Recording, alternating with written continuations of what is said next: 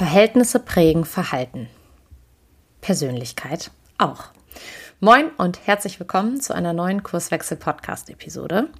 Ich bin Alina, Teil des Kurswechselteams und ich freue mich sehr, ein ähm, spannungsgeladenes Thema, an dem sich die, an dem sich die Beraterwelt gerade so ein bisschen aufhängt, ähm, mit der lieben Almut Strate differenziert zu betrachten. Almut wird gleich selber noch was zu sich sagen, aber sie ähm, kommt ursprünglich aus der Sozialpädagogik, ist heute als Organisationsberaterin unterwegs und wir haben gesagt, wir greifen heute das Thema Einfluss der Persönlichkeit im Kontext Arbeit auf. Also wie viel Mensch bin ich eigentlich in meinem Unternehmensalltag? Wie viel Persönlichkeit wirkt denn mit rein? Und gibt es eigentlich sowas wie die richtige Persönlichkeit in der richtigen Rolle? Oder ist es genug, die Verhältnisse, also Strukturen, Programme, Prozesse so auszurichten, dass ich Mensch einfach einbringen kann? Ihr seht schon, die ein oder andere spannende Frage ist dabei. Ich freue mich sehr auf das Gespräch mit Almut und wünsche euch ganz viel Freude beim Hören. Du hörst den Kurswechsel Podcast. Wir machen Arbeit wertevoll, lautet unsere Vision. Im Podcast sprechen wir über lebendige Organisationen, den Weg dorthin und die Nutzung von modernen Arbeitsformen. So, liebe Almut, wir sind on air. Herzlich willkommen im Kurswechsel Podcast. Ich freue mich ähm, tierisch, tierisch, tierisch, dass wir es nach diesen äh, Zumutungen der Technik jetzt geschafft haben. Oh, ähm, genau. Und deswegen herzlich willkommen. Ich freue mich auf unser Gespräch und ähm, ich habe jetzt ja noch gar nicht so viel zu dir gesagt und das ist eigentlich so Gusto im Kurswechsel Podcast, dass die Gäste sich selber vorstellen. Deswegen äh, werfe ich dir den Ball direkt rüber. Wer bist du so? Was machst du so? Leg doch mal los. Ja, ich heiße Almut Strate. Ich wohne seit ähm, etwas mehr als 30 Jahren im Hunsrück, ein Stadtflüchtling. Ähm, und ich lebe sehr gerne hier. Und es ist eigentlich komplett wurscht, ob ich hier im Irgendwo nirgendwo bin, ähm, weil ich ganz viel unterwegs bin zu Kunden in Form von Audits, Beratungen. Ähm, ansonsten ja, ich habe eine bewegte Vergangenheit, eine bewegte äh, berufliche Vergangenheit und meine ganzen Qualifikationen sind irgendwann mal zusammengeflossen in die Kompetenz, die ich jetzt meinen Kunden zugutekommen lasse. Die Sozialpädagogin war vor gefühlt 100 Jahren, mhm. hat aber in der Ausbildungsqualität ähm, dafür gesorgt, dass ich systemisch denken gelernt habe und die Ausbildung Coach ist sozusagen und Business Coach ist nochmal draufgesattelt und hat das systemische Denken noch, noch bereichert. Und die Ergänzung war dann Qualitätsmanager, Auditor, ähm, so dass Organisation und Mensch irgendwann zusammenfließen mussten. Und das tun sie seit knapp 20 Jahren, ja. Top. Und ähm, so bin ich ja auch auf dich aufmerksam geworden. Ähm, Business-Netzwerk sei Dank. Ähm, die Kurswechsel-Podcast-Hörer und Hörerinnen äh, wissen das, dass wir ja auch in diesen Netzwerken aktiv sind. Und manchmal, also viele Beiträge lese ich da auch gar nicht, aber manchmal lese ich so Kommentare und da bleibe ich hängen. Und ähm, über einen Kommentar deinerseits bin ich gestolpert. Ähm, da ging es genau um das Thema, was du gerade angerissen hast. Wie viel Einfluss hat eigentlich der Mensch in gewissen Kontexten? Und ähm, wie viel Einfluss haben eigentlich die Verhältnisse, also Organisationsstrukturen? Und das Thema wollen wir uns ja heute ein bisschen ähm, vor, vorknüpfen, hört sich so negativ an. Aber wir wollen uns das Thema vornehmen und da mal reingehen, weil ich das so unfassbar spannend fand. Du hast es gerade schon angerissen. Du kommst ursprünglich aus der Sozialpädagogik und ähm, bist jetzt unter anderem selbstständig mit Strate Zukunftsimpulse, da auch als Personal- und Organisationsentwicklerin unterwegs. Und deswegen finde ich diese, diese Schnittmenge ganz cool. Ja, und darum soll es heute gehen. Sag doch mal, wie guckst du denn generell auf diese Schnittstelle Mensch und Unternehmen? Also wo es mir wirklich am allerdeutlichsten wird, ist, wenn ich ein Audit mache. Da wird es mir wirklich ganz sofort. Ich muss ja ganz schnell mit, mit dem, was ich so wahrnehme, zu einer Einschätzung kommen und, und gucken, ähm, wie ich damit umgehe. Und das, das eine sind tatsächlich ähm, die Menschen, die da agieren in der jeweiligen, in Anführungszeichen, Prüfungssituation. Ich hoffe, ich ähm, gestalte das immer so, dass es sich nicht so anfühlt. Und das andere sind eben, wo, was mein eigentlicher Job ist als Qualitätsmanagerin, ähm, in der Denke zu gucken, welche Strukturen stören da eigentlich. Und ganz oft ist es wirklich, also für mich 50-50 die Kombination aus beidem. Also manch, manchmal ist es das eine mehr und das andere mehr, aber ganz oft ist es 50-50. Ähm, das heißt, ich habe keine guten Strukturen, in denen Menschen arbeiten, die eigentlich nicht das tun, für was sie mhm. da sein sollten. Mhm. Um, ähm, und ganz oft, und das finde ich halt fatal, liegt es auch an einem Unverständnis oder an einem Nichtwissen von Führungskräften. Mhm. Also, wo einfach nicht, nicht schlecht geführt wird, sondern einfach nicht wissend geführt wird. Mhm. Also bei, bei gut und schlecht möchte ich da jetzt gar nicht reinbringen, sondern einfach, wo viel Wissen fehlt. Ja. Ja, es ist auch irgendwie so ein Thema, was uns bei Kurswechsel in der Arbeit äh, stark beschäftigt, weil wir auch mhm. immer sagen, wir haben irgendwie so ähm, drei Blickwinkel, die uns total prägen, wenn wir Organisationsentwicklung betreiben. Ne? Das hatte ich dir im Vorgespräch ja auch mhm. gesagt. Das ist einmal so die psychologische Perspektive, mhm. dass wir sagen, der Mensch macht schon den Unterschied. Jedenfalls in ganz vielen Kontexten ist es ja eigentlich so. Dann so diese systemtheoretische Perspektive, da muss man so dazu sagen, also wie funktioniert quasi eine, eine Organisation. Mhm. Und natürlich die BWL, weil irgendwie in Wirtschaftsunternehmen geht es natürlich immer um äh, Wertschöpfung. Und von Zeit zu Zeit waren wir sehr stark auf dieser Schiene unterwegs, dass wir gesagt haben, ja, Verhältnisse prägen irgendwie Verhalten. Und es gibt da ja beispielsweise auch den, ähm, ich glaube, der kommt auch aus dem Qualitätsmanagement, der äh, Deeming. Ja, Deming. Ja, genau. Das ist, das ist der Regelkreis, ja. Genau, der ja irgendwie mal ähm, mit prozentualen Anteilen um sich herum geworfen hat. Da bin ich auch gespannt, ob du, äh, ob dir die Zahlen präsent sind. So dieses 94 ähm, Prozent der des Verhaltens lassen sich irgendwie auf Strukturen in der Organisation zurückführen und sechs Prozent des Verhaltens kann ich eigentlich auf die Persönlichkeit zurückführen. So. Und wir haben das auch immer so ein bisschen bei Kurswechsel als eine Stilblüte genommen, um halt zu verdeutlichen, na, es ist schon halt wichtig, in welchem Kontext hält man sich auf. Aber wir haben, also wir haben häufig beobachtet, auch gerade so in den Ausbildungsformaten, dass es die Leute extrem provoziert. Mhm. Und das hat irgendwann dazu geführt, dass wir uns gefragt haben, na, ist es denn wirklich so?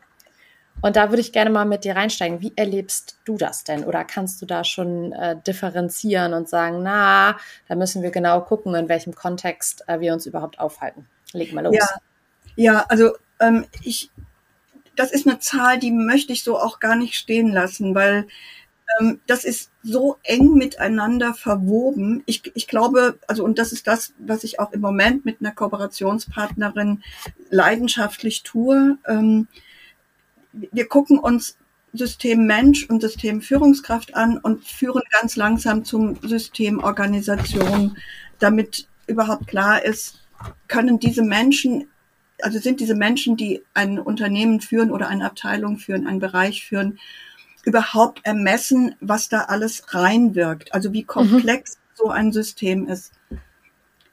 Und für, für mich ist es immer in Wechselwirkung stehend. Das, das heißt, der Mensch gibt etwas rein, die Organisation gibt etwas zurück, die Organisation gibt etwas rein, die Menschen geben jeweils etwas zurück. Und wenn man dieses Wechselspiel nicht sieht, dann übersieht man ganz schnell die eigenen Anteile Mensch und die eigenen Anteile Organisation oder das, was von außen dann ja auch noch an Einflüssen kommt. deswegen, also mit, mittlerweile ist in, in, in der Beratung, wenn man es seriös macht, für mich immer der Aspekt, ich muss beides gleichwertig mir anschauen. Und in der Gewichtung, wenn man etwas verändern will, wird es mal erst in die eine oder in die andere mhm. Richtung gehen. Aber ich werde beide nicht voneinander trennen können. Es wird nicht gehen. Ja. stimme ich, stimme ich dir total zu. Deckt sich auch ähm, ja mit dem, mit den Beratungsmandaten. Ne? Also was ich irgendwie hilfreich finde, ist immer zu gucken, wo habe ich denn gewisse Verhaltensmuster? Also vielleicht ein Beispiel, es wird mokiert, die Leute teilen ihr Wissen nicht. Dann wenn das so als Muster über mehrere Abteilungen, über mehrere Teams auftritt, dann kann ich aus meiner Sicht mit einer großen Wahrscheinlichkeit sagen, naja, okay, dann wird das jetzt nicht ähm, an einer egozentrischen Persönlichkeitseigenschaft der ganzen Leute liegen, sondern sehr wahrscheinlich eher an irgendwelchen Strukturen, ich spinne jetzt mal rum, individuelle Zielvereinbarungen in der Organisation, so dass es für die Leute total nutzenorientiert ist, ihr Wissen nicht zu teilen, um voranzukommen. Aber dann gibt es ja auch noch diese ganz interessanten ja, Facetten dazwischen. Und jetzt hast du gerade schon ähm, auf das Thema Führung ähm, so ein bisschen abgehoben und dahin gedeutet. Was würdest du denn sagen? Also wie relevant ist in gewisser Weise Persönlichkeit in Bezug auf ähm, Führung? Also vielleicht kannst du da sonst auch mal irgendwie ein Beispiel bringen, dass wir da so ein bisschen mehr ja. Griff dran kriegen. Also ich war, ich war letzte Woche in einem Audit ähm, also ich bin überwiegend im, ähm, im Bereich soziale Dienstleistungen, Gesundheitswesen ähm, so unterwegs. Und da gibt es ähm, auch Stellen ähm, oder, oder Träger, die ähm, sehr kleine Dependancen haben, sehr kleine Dienststellen. Also da sitzt dann halt eine Leitung mit äh, Leitungsaufgabe und eine Verwaltungskraft und vielleicht gibt es noch andere, aber sehr wenige. So. Und vielleicht wird es deutlich, ich komme in, in den Raum rein, wo die Besprechung des Audits stattfindet und es ist nichts vorbereitet. Kein Laptop, kein Beamer, keine Wand zum Draufschreiben, kein, es liegt nichts zu schreiben auf dem Tisch, keine Ordner, wie immer auch die sich organisieren, es ist nichts vorbereitet. Und im Laufe der ersten Stunde stellt sich raus, dass ähm, dass die Person, die eigentlich gerade zu stehen hat für das, was Organisation ist, überhaupt nicht weiß, was ihre Rolle und ihre Aufgabe ist. Mhm. Das heißt, ich habe erstmal ein Strukturproblem, nämlich der Einarbeitung. Es gibt keine, es gibt keine strukturierte Vorgabe, da kommt eine Leitung und die muss in ihre Rolle eingeführt werden und was ihr Aufgabenpaket so, das ist alles gar nicht passiert. Die Frau saß da, wie vom Donner gerührt ähm, und hatte bald Tränen in den Augen und das tat mir furchtbar leid. Aber ähm, sie hat alles das nicht geliefert. Jetzt, jetzt saß der direkte Vorgesetzte, saß auch noch dort. Und da war klar, diese, diese neue Person, die jetzt dann anderthalb Jahre dort tätig war, die wird gar nicht, die wurde gar nicht als Leitung angestellt, sondern als Zuarbeitende für oberste, also für die darüber liegende Hierarchieebene. Ist aber strukturell so gar nicht vorgesehen. Das heißt, da hat die Organisation Bockmist gebaut, weil es kein strukturiertes Einarbeitungsmanagement gibt. Und die Person, die die Einstellung vorgenommen hat, hat ihre eigenen Interessen verfolgt. Das heißt, ich brauche ich brauche niemand, der mir gleichwertig ist. Ich brauche einen Unterteufel, der mir zuarbeitet. Und das in Kombination war dann sehr deutlich und führte eigentlich zum Desaster. Und jetzt kann ich sagen, ich ziehe jetzt der neuen Leitung an den Ohren die, die hat es aber gar nicht verschuldet. Die hat es ja gar nicht gewusst, was sie, was sie da vorfindet. Oder ich ziehe der, der äh, darüber liegenden Hierarchieebene an den Ohren, was ich auch indirekt gemacht habe. Dem war sehr schnell deutlich, was er für einen Bockmist gebaut hat, weil an dem Zertifikat hingen jetzt 14 andere, weil es eine Stichprobe war. Ähm, und wir haben dann irgendwie die Kuh vom Eis gekriegt. Aber äh, also an der Stelle wurde für mich auch noch mal ganz, ganz deutlich. Das eine ist die Aufgabe, bitte sorgt dafür, dass es zukünftig ein Einarbeitungsmanagement gibt, was für genau diese Rollen auch mhm. vorrätig gehalten wird, weil in den nächsten Jahren altersmäßig ganz viele von diesen Stellen frei werden und dann ist es nicht sinnvoll, ein zweites oder ein fünftes Desaster zu haben. Und das andere ist, jetzt sitzt diese Frau dort und ich krieg sie erstmal nicht weg. Die Einarbeitung, äh, die, die Probezeit ist vorbei. Also was mache ich mit ihr? Wie kann ich sie stärken, dass sie gegenüber ihrem nächsten Vorgesetzten ihre Position bestimmen kann. Und das wird eine Herausforderung sein. Und das ist ein, ja, man muss sich das vorstellen, das war eine Person, die Journalismus gelernt hat, auch ganz bestimmt Schriftsprache gut beherrscht, aber sie wird nie in ihrer Persönlichkeit eine Leitung sein. Mhm. Das wollte ich dich ähm, jetzt nämlich genau auch fragen, weil alles, was du jetzt geschildert hast, da würde ich kurz meine äh, die Psychologin in mir ausklammern und würde sagen, ja, aber das ist doch eigentlich ein super guter Indikator dafür, dass Verhältnisse das Verhalten prägen. Du hattest gesagt, die Organisation hat Bockmist gebaut, so ne? Und deswegen würde ich genau das gerne nochmal hervorheben. Jetzt sagtest du, die wird nie eine ähm, Leitungsperson sein. Also wir kommen mehr so in die ähm, in den Bereich der Persönlichkeitspsychologie, genau. Eigenschaften etc. Genau. Woran machst du das fest? Finde ich total spannend. Also ihre ihre Sprache, also das ist niemand, der proaktiv Fragen stellen würde. Mhm. Sie, ihre, ihre Aufgabe wird sein und muss es sein, ähm, Netzwerk äh, aufzubauen und das geht nur über Beziehung. Das ist aber eine Person, die lieber am Schreibtisch sitzt und für sich hin irgendetwas recherchiert und schreibt.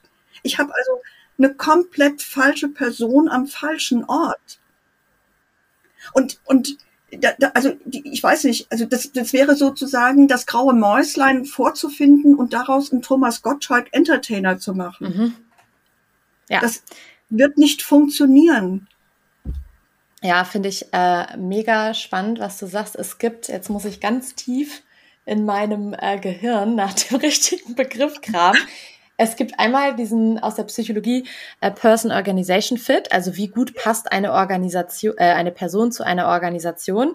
Und dann gibt es das Gegenstück, da kriege ich gerade nicht mehr den Begriff zusammen, aber es ist quasi wie gut, ach doch, Person Role Fit heißt es, ja. glaube ich. Also wie mhm. gut passt die Person zur, zur Rolle. Und da finde ich, knüpft das jetzt dran an, was du gesagt hast, ne? Dass es, ähm, dass man ja schon ähm, der Wahrheit da die, die Aufwartung machen muss, um zu sagen, na ja, es gibt Personen, die passen einfach nicht so gut in gewisse Rollen und mhm. das wird ja teilweise dann auch so tabuisiert. Ich kenne das aus ganz vielen Organisationen, wo eigentlich immer dann hinter vorgehaltener Hand gesagt wird, na ja, der der eigentliche, die eigentliche Vorgesetzte ist aber so und so, ne? Also wenn du irgendwie was wissen willst, gehst du zu der, ne?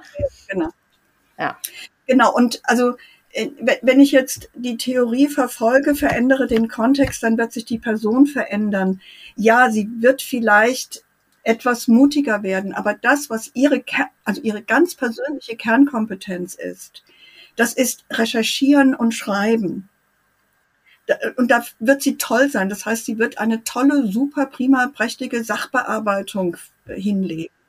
Aber proaktiv ein Netzwerk aufbauen, mit Kooperationspartnern ins Gespräch gehen ähm, und dort eine Führungsaufgabe übernehmen, das wird sie nicht können oder nur sehr unzureichend. Das heißt, die Aufgabe wird so gar nicht erfüllbar sein, wie sie vorgesehen ist.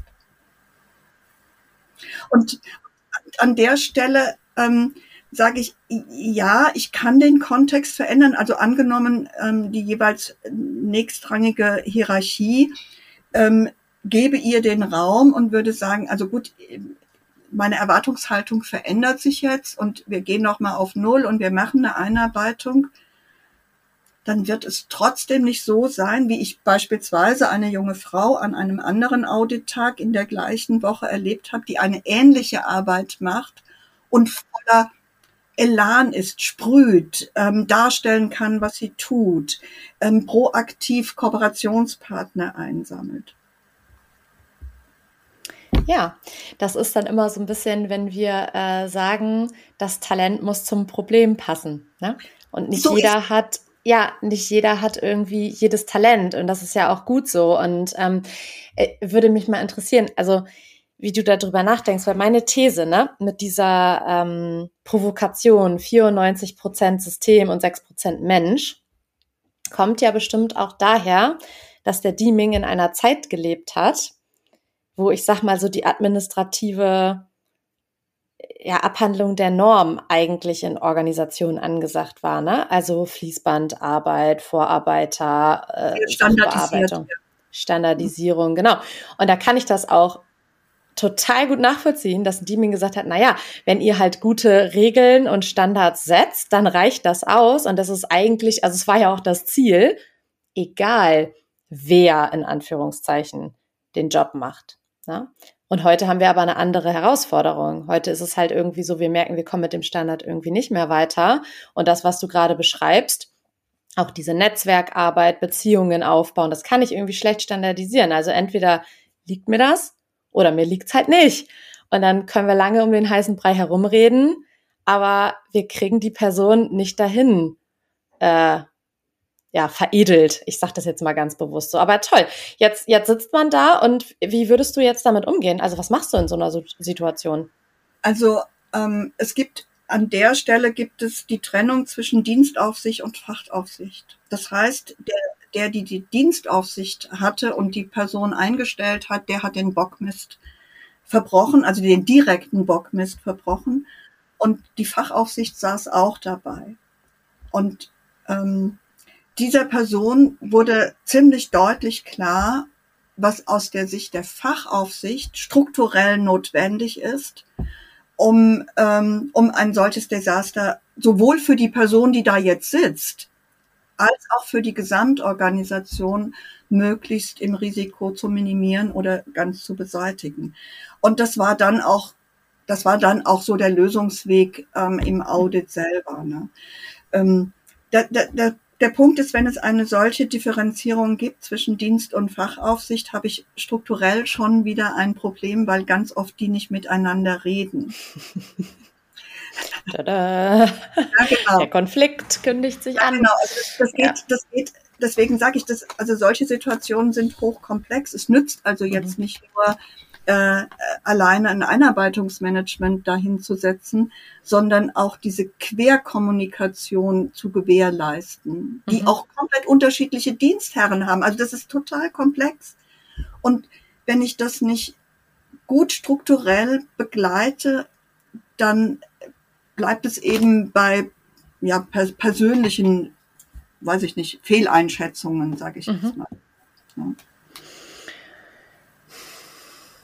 Ja, es ist tatsächlich was, was uns in Organisationen ähm, ja auch super häufig äh, vor die, also vor Augen geführt wird. Und ich finde, das ist manchmal auch so aus der ähm, Beratungsperspektive natürlich gar nicht so einfach, insbesondere wenn man sich so ein bisschen auf die Fahne geschrieben hat, äh, kritisch und nicht ähm, unbedingt gefällig zu beraten. Meine, meine, Kunden, meine, Kunden, schätzen mich für meine klaren Worte, weil ich habe keine Lust, irgendetwas, ja. irgendetwas zu verkaufen, was am Ende total unsinnig ist und eigentlich den Menschen in der Organisation schadet. Ja, total. Also im Endeffekt, jetzt haben wir da so eine Situation, man merkt, die Person passt irgendwie nicht in die Rolle. Das heißt, du thematisierst das dann auch direkt. Und dann ja, wird ja. nach Lösungen gesucht, ja. Also äh, es war dann klar, ähm, für, für diese Position gibt es einen befristeten Vertrag, der allerdings über sechs Jahre läuft.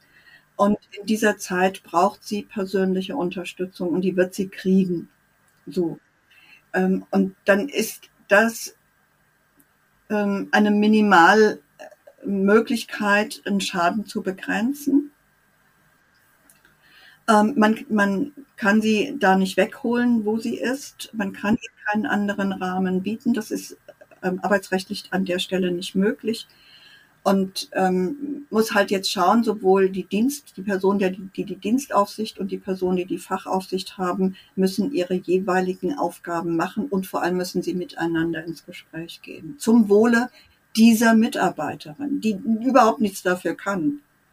Ja, ja, das ist häufig irgendwie so das, oh Mann, so das Doofe an der Geschichte. Ne? Dann sitzt man da, hat wahrscheinlich schon das Gefühl, ja, ich bin hier. Also ich kenne das nur aus der äh, eigenen Berufshistorie zu gut. Ich hatte auch schon die ein oder andere Rolle, wo ich so gedacht habe, nee, die steht mir irgendwie nicht so gut zu Gesicht, weil sie leider nicht meine Fähigkeiten abbildet.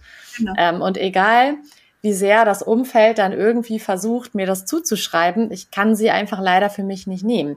Aber das genau. leitet ja auch zur spannenden Frage über wie kann ich denn, wenn ich jetzt beispielsweise ähm, Führungskraft in einer Organisation bin und ähm, ja, neues Personal in Anführungszeichen einstelle, Wie kann ich das denn irgendwie berücksichtigen, dass ich möglichst eine gute Passung habe? Also was würdest du da aus deiner Perspektive vorschlagen?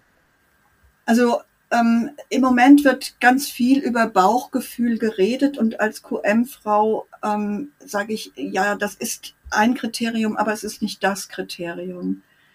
Ähm, es ist tatsächlich so, dass ich für, für mich und für die Organisation, wo ich irgendwann mal angestellt tätig war, auch im QM-Bereich und in dem Maß, wo ich als Selbstständige ähm, beratend tätig bin, ganz klar sage, such dir Kriterien bitte, die wichtig sind für die Stelle, für die Organisation und möglicherweise auch für die persönlichen Fähigkeiten, Kompetenzen. Und dann schaff dir ein Instrument, was im, im Bewerbungsprozess und egal jetzt wie, wie aktuell jetzt die Bewerbersituation oder Bewerberin-Situation ist, schaff dir Kriterien, die dir wichtig sind und zieh sie dann durch, bis du zu einer Einschätzung kommst.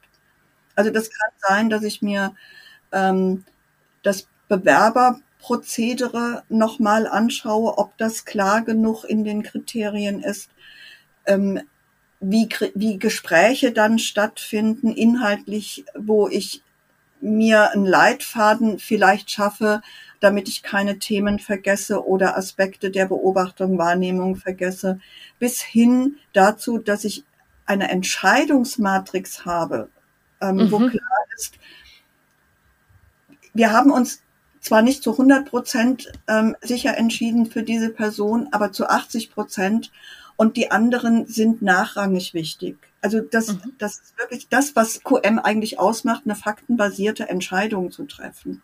Mhm. Ähm, und daneben gibt es sicherlich die Möglichkeit, weiß ich nicht, dass man sagt, komm und wir gucken, ähm, wie, wie, wie das inhaltlich passt und du gehst durch das Unternehmen und du darfst auch gerne einen Tag hier sein. Das sind ja alles zusätzliche Geschichten. Ne? Und dann geht es für mich weiter zu sagen, okay, ähm, wir haben die Probezeit und die Probezeit dient beiden dazu herauszufinden, passen wir zueinander und das ist nicht einseitig.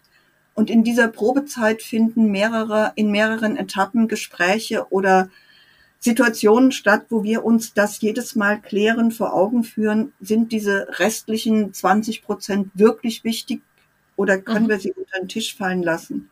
Oder gibt es etwas, wo wir sagen, in dem Einverständnis ähm, des oder der neuen Mitarbeiterin, ähm, wir, wir fördern dich an dieser Stelle und wenn du dein Einverständnis gibst, ist dort ein Entwicklungsprozess oder ein Lernprozess für dich vorgegeben. Und das ist für mich ein Gesamtpaket, um, um nicht zu sagen, wir brauchen dringend Fachkräfte und ich stelle jetzt jeden ein, egal wer da kommt. Und das ist keine gute Situation. Ich bin viel in der Pflege unterwegs und die, die Einstellungen laufen zum Teil so und es ist ein Desaster. Mhm. Und wenn ich jetzt als, ähm, ich sag mal, mittelständisches Unternehmen vielleicht noch gar nicht äh, so viel Erfahrung damit habe, Kriterien oder Instrumente aufzusetzen, hättest du, ich sag mal, eine, einen Tipp, um überhaupt anzufangen? Weil das mhm. ist das, was ich häufig erlebe. Man, man fängt an und erzählt den Leuten was über Kriterien und Instrumente und dann ist häufig, ähm, wenn das noch nicht so gusto ist in den Unternehmen, die, die also der Respekt davor, sowas zu nutzen, total hoch, weil sich das so viel anfühlt. Und vielleicht kannst du mal so einen Einblick geben, was denn ein pragmatisches Vorgehen wäre, auch für ähm, eine kleinere Firma, die vielleicht noch nicht mal, ich sag mal, eine eigene HR-Bereich hat, ne, oder Personalabteilung durch mhm. eine Person abgedeckt ist.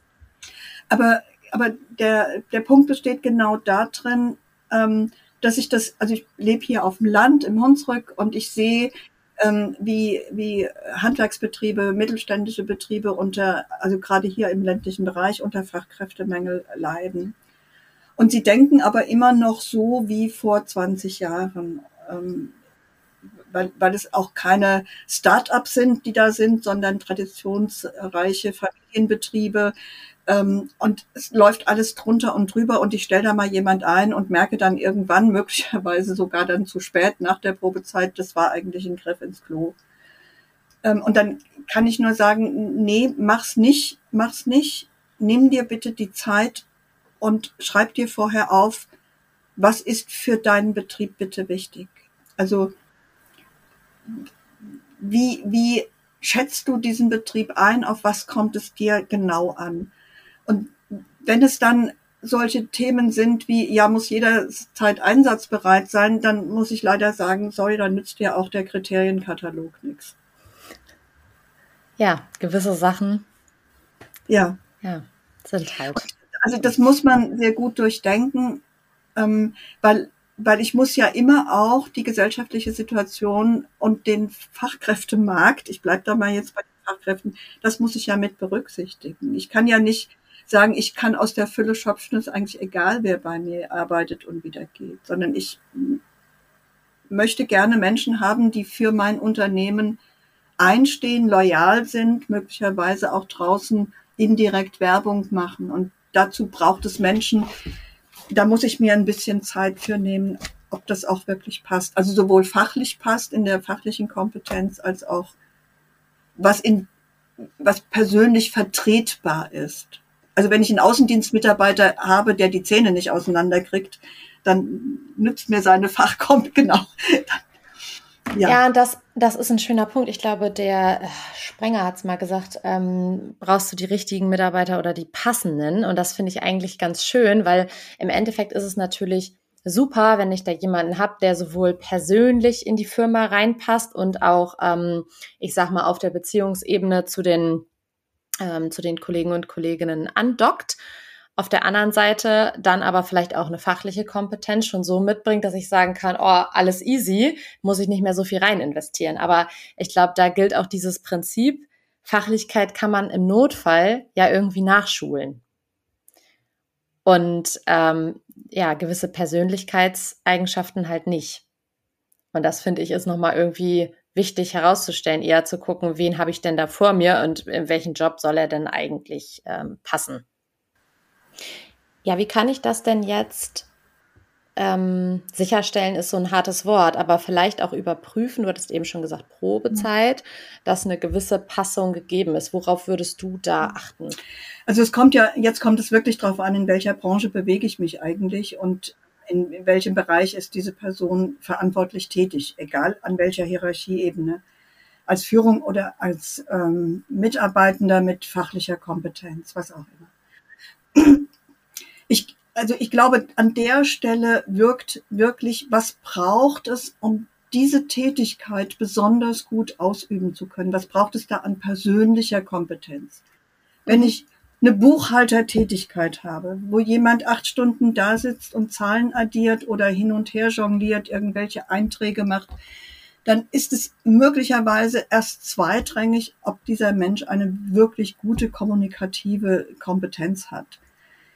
Ähm, wenn es dann eher eine autistische Qualität ist, also sehr auf sich selber zurückbezogen ist, dann muss ich fragen, hält das Team das aus, dass da jemand sitzt, der zwar seine Arbeit perfekt und super macht, aber ansonsten wenig Kontakt mit dem Team aufnimmt. Ich kenne aus dem Bekanntenkreis eine solche Situation, wo eine Führungskraft mich angesprochen hat und gesagt hat, du, da, da wird einer durchs Unternehmen hindurchgereicht, immer von Stelle zu Stelle und es gibt ein einziges Desaster. Und dann habe ich mir das beschreiben lassen und dann habe ich gesagt, du, das könnte eine autistische Person sein.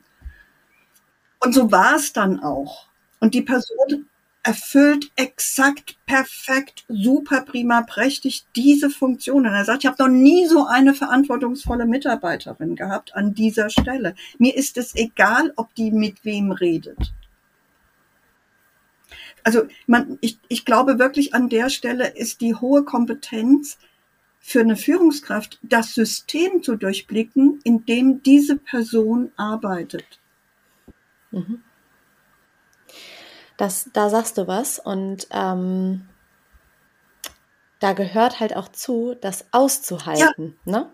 Also das auszuhalten, wenn vielleicht an, also die Frage ist halt immer, so aus der Perspektive, wenn ich das nochmal zusammennehme, wie entscheidend ist auch die Emotion, also emotionale und Teampassung sozusagen, um einen gewissen wirtschaftlichen Erfolg ja. auch sicherzustellen, weil darum geht es mhm. erstmal ja im, im, Unternehmen. Und wenn ich sagen kann, na ja, wie in dem Beispiel, was du gerade gebracht hast, vielleicht ist die emotionale Passung gar nicht so wichtig, sondern ich brauche hier ganz viel Fachlichkeit, dann muss ich das als Führungskraft, das hört sich ein bisschen doof an, aber aushalten, dass es da so eine Art, ähm, mein Papa würde jetzt wahrscheinlich sagen, atmosphärische Störung im Team gibt. Aber die Frage ja. ist, blockiert diese atmosphärische äh, Störung sozusagen die Wertschöpfung oder halt nicht? Also kann das Team das irgendwie aushalten, kann die Führungskraft das aushalten und kann die Führungskraft auch aushalten, dass sie nicht immer reinkommt und versucht zu klären, wo vielleicht gar nichts zu klären ist. Ne? Also das macht ja nochmal so einen ganz anderen, ja, einen ganz anderen Bereich auch, finde ich aber super spannend. Und wie ist es dann weitergegangen ja, in diesem Fall? Diese Person ähm, ist hochzufrieden, kommt jeden Tag ähm, fast mit einem Lächeln zur Arbeit, weil sie sich auf ihre Arbeit freut. Und das restliche Team hat akzeptiert, dass es dass es diese Qualität nur hat ähm, und dass es eben kein gemeinsames Kaffeetrinken gibt, aber dass es Absprachen gibt, die im, in den Prozessen notwendig sind und die laufen. Und am Ende geht es erstmal auch darum, die Prozesse, genau, ich bin hier, um meine Arbeit zu machen und nicht um Kaffee zu trinken ja, das andere ist gut und bestimmte, ähm, in bestimmten Kontext oder in bestimmten Branchen ist es auch notwendig, aber an der Stelle war es nicht wirklich notwendig. Ja. Okay. Was würdest du denn jetzt sagen, so als ähm, so ein bisschen Schlusskredo in Richtung Mensch-System? System in Anführungszeichen, also Unternehmen oder Organisationen. Was ist da für dich die, die Quintessenz aus deiner, aus deinen Beratungsmandaten oder worauf würdest du vielleicht gerne ähm, hinweisen? Also ich, ich glaube, ich habe das am Anfang schon mal gesagt. Mich erschreckt das Nichtwissen bei Führungskräften. Also das Nichtwissen, äh, wie, wie Organisationen eigentlich ticken oder wie Menschen ticken. Ähm, und und dann wird ganz oft eben gesagt, ähm, ja, müssen die Führungskräfte jetzt auch noch ähm, Psychologen sein oder Coaches? Nein, darum geht es erstmal nicht, sondern es geht darum, wenn ich Menschen führen möchte, dann muss ich Mensch sein verstehen. Weil, weil ich sonst den Mensch gar nicht erreiche und ich kann auch das nicht tun, was meine Führungsqualität ausmacht, nämlich ihm einen Rahmen bieten, in dem er das Bestmöglichste für die Organisation tun kann. Weil ich nicht, weil ich dann gar nicht weiß, was ist für diesen Menschen denn das Bestmöglichste. Jetzt ist es aus einer Luxussituation heraus ähm, genannt, wo, wo das machbar und möglich ist. Aber wenn ich Fließbandarbeiter habe oder ähm, in der Produktion habe, dann kann ich nicht sagen, der Schorsch wäre mal besser woanders aufgehoben. Es gibt keine andere Arbeit für ihn. Es, ja. es ist sein Job. Ja. Und trotzdem muss ich mir überlegen, wenn der Schorsch nicht ganz so gut ist oder zum dritten Mal montags fehlt, wie muss ich ihn ansprechen, damit es keinen vierten Montag gibt. Und dazu brauche ich Menschenkenntnis. Also dieses Wissen muss ich einfach haben. Das ist das eine. Das zweite ist, zumindestens wünschte ich mir, dass Führungskräfte einen Bruchteil systemischen Denkens für Organisationen aufbringen, weil QM ist systemisch. Wenn ich an der einen Ecke zuppel, dann quietscht an der anderen Ecke irgendjemand. Und wenn, wenn ich QM eben nur als formal ähm, Monster aufgebaut habe und eben nicht systemisch denke, dann kann es auch nicht wirksam sein und kann auch nicht zum, ja, zur Wertschöpfung wirklich beitragen. Ja, ich finde, das hast du Schön gesagt, weil im Endeffekt das ist die Balance. Genau. Ne? Es geht nicht um ein, um ein mehr oder weniger, sondern dass ich die Blickwinkel einnehmen kann und mir Spielräume eröffne. Ne? Und das halt auch zulasse, zu sagen, naja, okay, wir haben das jetzt hier vielleicht als Muster vorliegen. Es kommen mehrere Leute montags nicht. Vielleicht müssen wir irgendwie unsere äh, Rahmenbedingungen, unter denen hier Arbeit stattfindet, reflektieren. Und vielleicht ist es dann aber nur der Schorsch, der montags fehlt. Vielleicht hat der im privaten Kontext irgendwie Stress. Dann darf ich nicht direkt irgendwie Schiss haben, übergriffig zu sein, sondern muss irgendwie da meiner ja, Führungsrolle nachkommen und sagen, Mensch, äh, das und das fällt mir auf. Ne? Also wir haben das bei uns im Leadership-Programm, geht es auch um Kommunikation. Und ich glaube, da haben wir so ein bisschen die Erwartung gebrochen, weil man bei uns nicht lernt, wie kommuniziere ich richtig, sondern es gibt eigentlich drei Prinzipien. Du lachst schon, ja. Ähm, und diese drei Prinzipien sind unter anderem ähm, Wachsamkeit, Wirksamkeit und Wertschätzung, ne? Ähm, Wertschätzung des Problems zum Beispiel, aber auch Wachsamkeit. Und genau sowas braucht man in der Führungsrolle. Wachsam zu sein für wo habe ich denn Auffälligkeiten, wo habe ich denn Musterabweichungen und eben zu reagieren, weil so eine Organisation ja immer aus Routinen gestrickt ist. Und das hat ja auch einen Sinn und einen Zweck und das ist auch super klug. Aber wenn ich mich nur auf meine Routine verlasse, dann habe ich nachher ein Problem, wenn eine Überraschung um die Ecke kommt. Und ähm, deswegen fand ich es jetzt nochmal so gut, dass du halt gesagt hast, ja, das ist halt auch eine Qualität von guter Führung, da ein bisschen unbequem zu sein. Ja, ja Wahrhaftigkeit ist unbequem. Ja. Genau. Ja, genau. Da hast du mir jetzt die Steilvorlage geliefert, ist nämlich dein Buch. Ja. Ne? Und ähm, genau, wir verlinken das auf jeden Fall in den Show Notes und vielleicht kannst du das zum Abschluss nochmal sagen. Ähm, für wen ist denn dieses Buch geeignet? Wem würdest du es besonders ans Herz legen? Also, es ist erstmal für, für alle UnternehmerInnen ähm, da, die ähm, sich auf den Weg machen wollen, ähm, Arbeit anders zu konzipieren, das Unternehmen anders ähm, in die Zukunft zu führen, als wir machen immer so weiter wie bisher. Und es ist für Führungskräfte, die sich nochmal selber in ihrer Führungsrolle hinterfragen mögen. Und natürlich ist es für QMler, ähm, die QM nochmal von einer ganz anderen Seite kennenlernen. Ja. Also es ist so, es ist nichts für eine Einzelperson im, im Sinne von Ratgeber für besser arbeiten oder so. Mhm. Weil das Buch ist geschrieben im, also unter dem systemischen Gedanken, System Mensch und System Organisation zu betrachten und nicht alles als unsinnig zu verwerfen, sondern zu hinterfragen. Ähm, und deswegen heißt der Untertitel eben auch, die unangenehme Fragen zum Erfolg im Unternehmen beitragen. Ich habe halt jede Menge Fragen mal aufgelistet, die ganz bestimmt noch erweiterbar sind. Aber sie bieten erstmal die Möglichkeit zu hinterfragen, warum tue ich eigentlich oder tun wir eigentlich das, was wir tun? Und wie zielführend ist das für die Zukunft oder so? Top passt auch sehr schön so in die Kurswechsellogik mit ähm, unbequemen Fragen, so ein bisschen den personifizierten Störauftrag in Organisationen darzustellen. Und in diesem Sinne, wer also jetzt äh, nicht genug von dir bekommt und ähm, jetzt ganz neugierig auf das Buch ist, ich habe es schon gelesen, ich kann es nur ans Herz legen. Ähm, wir verlinken das alles und dann danke ich dir für diesen Austausch. Es hat mir extrem Freude gemacht, auch wenn das hier ein bisschen eine Challenge heute war, technisch, bin ich jetzt mega froh, dass ich gleich aufs Knöpfchen drücke und ähm, ja, die Episode dann safe ist. Ähm, deswegen herzlichen Dank an dich. Almut. Ich danke dir, Alina. Ähm, es hat Spaß gemacht und ich freue mich immer, wenn es ähm, Organisationen gibt, die ähm, in die Richtung gehen, zu sagen, also da, da gibt es kein Schema so, ne, mhm. sondern ich muss schauen, was finde ich eigentlich vor. Ja. Dogmatismusfreie Zone ja. in diesem Sinne. Herzlichen Dank. Schön, dass du wieder reingehört hast. Mehr Infos zu uns und diesem Podcast findest du unter www.kurswechsel.jetzt.